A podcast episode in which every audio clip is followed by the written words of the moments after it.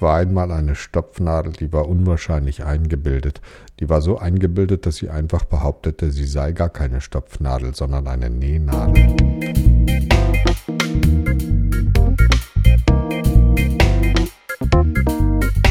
Vorsicht, Vorsicht, Vorsicht!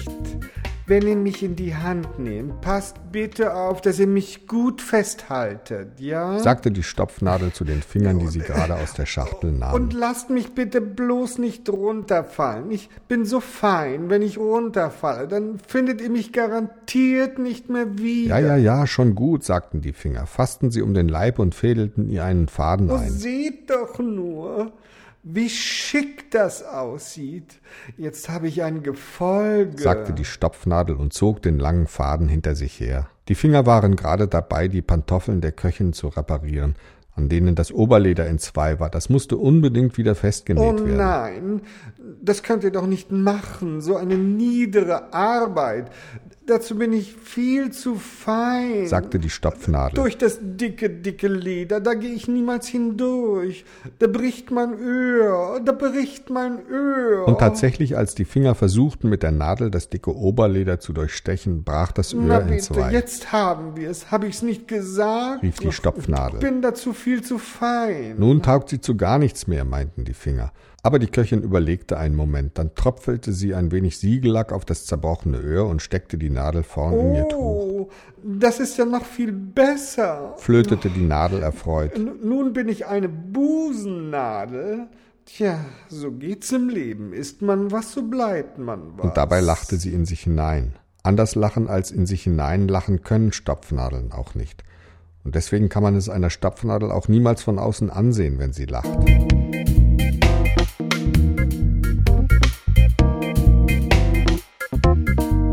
Auf jeden Fall steckte sie nun ganz stolz im Halstuch der Köchin und kam sich vor, als ob sie in einer Kutsche fahren würde. Und sie sah sich nach allen Seiten um. Da entdeckte sie neben sich eine kleine Stecknadel, die ebenfalls im Tuch der Köchin Darf ich steckte. die Ehre haben zu fragen, ob Sie aus Gold sind? fragte die Stopfnadel. Sie sehen ja ganz passabel aus. Sie haben zwar kein Öhr, aber dafür haben Sie einen Kopf, wenn er auch ziemlich klein ist. Sie sollten wirklich zusehen, dass er etwas wächst, oder Sie besorgen sich einen Kopf aus Lack, so wie Und damit ich. richtete sich die Stopfnadel so stolz in die Höhe, dass sie aus dem Tuch herausfiel und in dem Guss Stein landete, den die Köchin gerade sauber wischte. Oh, nun gehen wir auf Reisen. Juchzte die Stopfnadel, als in das Abflussrohr gespült wurde. Ach du lieber Himmel, äh, wenn ich nur nicht verloren gehe. Aber sie ging verloren. Sie rutschte das ganze lange Abflussrohr entlang und landete schließlich in einem Schwall von Spülwasser vor dem Haus im Rinnstein. Da lag sie nun auf dem schlammigen Grund des Rinnsteins und über ihr hinweg plätscherten die Abwässer der ganzen Straße. Was soll's? Eigentlich bin ich ja viel zu fein für das hier, aber seufzte die Nadel. was auch passieren mag, ich weiß, wer ich bin, und das ist schließlich immer die Hauptsache. Und so machte es sich die Stopfnadel in dem Schlamm auf dem Boden des Rinnsteins so gemütlich wie möglich und verlor ihre gute Laune nicht. Und während sie so dalag, wurde allerlei über sie hinweggespült. Unglaublich, was in einem Rinnstein so alles herumschwimmt. staunte die Stopfnadel. Und wahrscheinlich merken die noch nicht einmal, dass ich hier unten festsitze. Da, da schwimmt schon wieder was vorbei. Ein Span. Hallo. Der denkt bestimmt an nichts anderes in der Welt als einen Span. Und das ist er selbst. Und was kommt da an? Och, ein Strohhalm. Ach Gottchen, wie der sich dreht, wie der sich wendet. Ha, pass bloß auf, du, dass du dich nicht am Bordstein stößt, du dummer, dummer Strohhalm. Und da, da schwimmt ein Stück alte Zeitung. Ach, herrje, was da drin steht, ist längst vergessen. Und doch macht sie sich lang und breit und spreizt sich wie ein Filmplakat. Ach, was soll's. Hauptsache, ich weiß, wer ich bin, und das weiß ich mit Sicherheit und bleib es auch bis ans Ende meiner Tage. Und so strömte das Abwasser unablässig mit all dem Unrat an der Stopfnadel vorbei.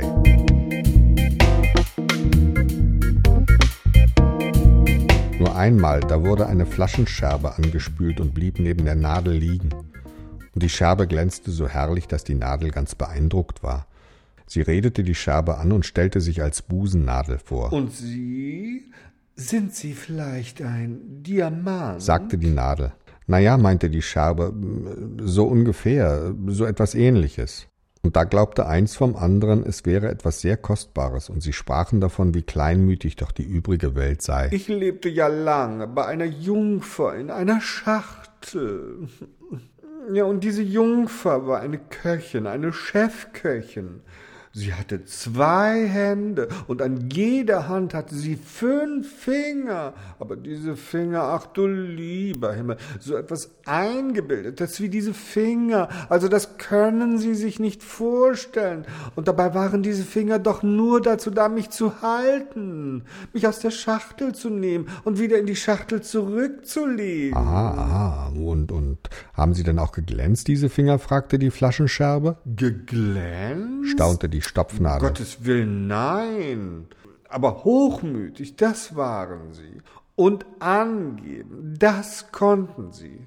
Ach, was sage ich angeben? Prahlerei war es und Prahlerei blieb es. Und deshalb ging ich auf Reisen und na ja, im Augenblick, da bleib ich hier mal ein wenig in diesem Rinnstein. Gerade als die Glasscherbe etwas darauf erwidern wollte, kam ein mächtiger Schwall Wasser den Rinnstein entlang geflossen und spülte die Glasscherbe fort. Ach je, nun wird er weiter befördert, sagte die Stopfnadel. So geht's im Leben. Wie gewonnen, so zerronnen. Ich bleibe mal lieber hier sitzen, in diesem Dreckswasser herumzuschwimmen. Nein, also dazu bin ich zu fein. Und so blieb sie einfach da liegen, wo sie lag und machte sich so diesen und jenen Gedanken. Wenn ich's mir genau überlege, meine Eltern, das waren bestimmt Sonnenstrahlen, weil ich so fein bin. Manchmal, da kommt es mir so vor, als ob die Sonne mich hier unten im Wasser suchte. Ach, hätte ich noch mein Öhr, ich glaube, ich müsste weinen, weil ich so fein bin. Obwohl weinen in aller Öffentlichkeit, nein, das gehört sich nicht. Nein, nein, das ist nun wirklich nicht fein. So verging die Zeit.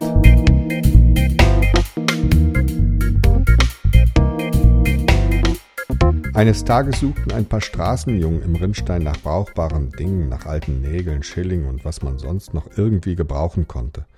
Eigentlich war das eine ziemliche Schweinerei, aber was soll's, die Jungs hatten nun mal ihren Spaß und ihr Vergnügen daran. Au, schrie auf einmal der eine. Beim Herumsuchen im Rinnstein hatte er sich die Stopfnadel in den Finger gestochen, und nun zeigte er den anderen das Malheur, zog die Nadel heraus, schaute auf den Blutstropfen, der aus seiner Fingerkuppe perlte, hielt die Nadel hoch und fluchte ärgerlich Hier, dieses blöde Miststück von einer alten Nadel, das hat mich gestochen. Unverschämtheit, sagte die Stopfnadel. Ich bin doch kein Miststück. Und ich bin auch nicht alt. Ich bin eine Busennadel. Und ich bin sehr fein. Aber die Jungs beachteten sie gar nicht.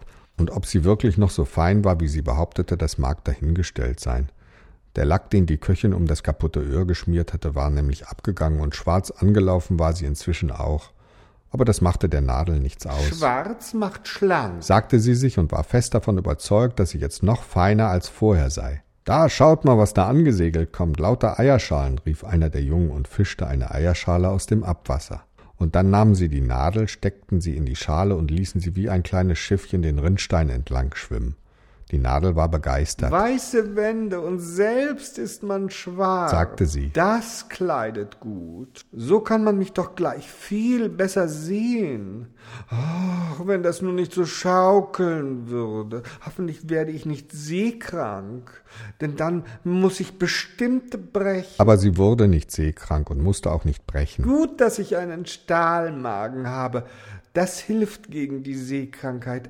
Außerdem sollte man niemals vergessen, dass man so fein ist, dann geht jede Seekrankheit vorüber. Je feiner man ist, desto mehr kann man vertragen. Genau in dem Moment fuhr ein Lastwagen über sie hinweg. Krach, sagte die Eierschale und war platt wie eine Briefmarke. Uh, wie das drückt, sagte die Stopfnadel. Jetzt werde ich bestimmt doch noch seekrank. Oh Gott, oh Gott, oh Gott, oh Gott. Ich muss brechen, ich muss brechen. Aber sie brach natürlich nicht, obgleich der Lastwagen direkt über sie drüber gefahren war. Sie lag einfach nur der Länge lang da, und so wird sie wahrscheinlich noch lange liegen bleiben.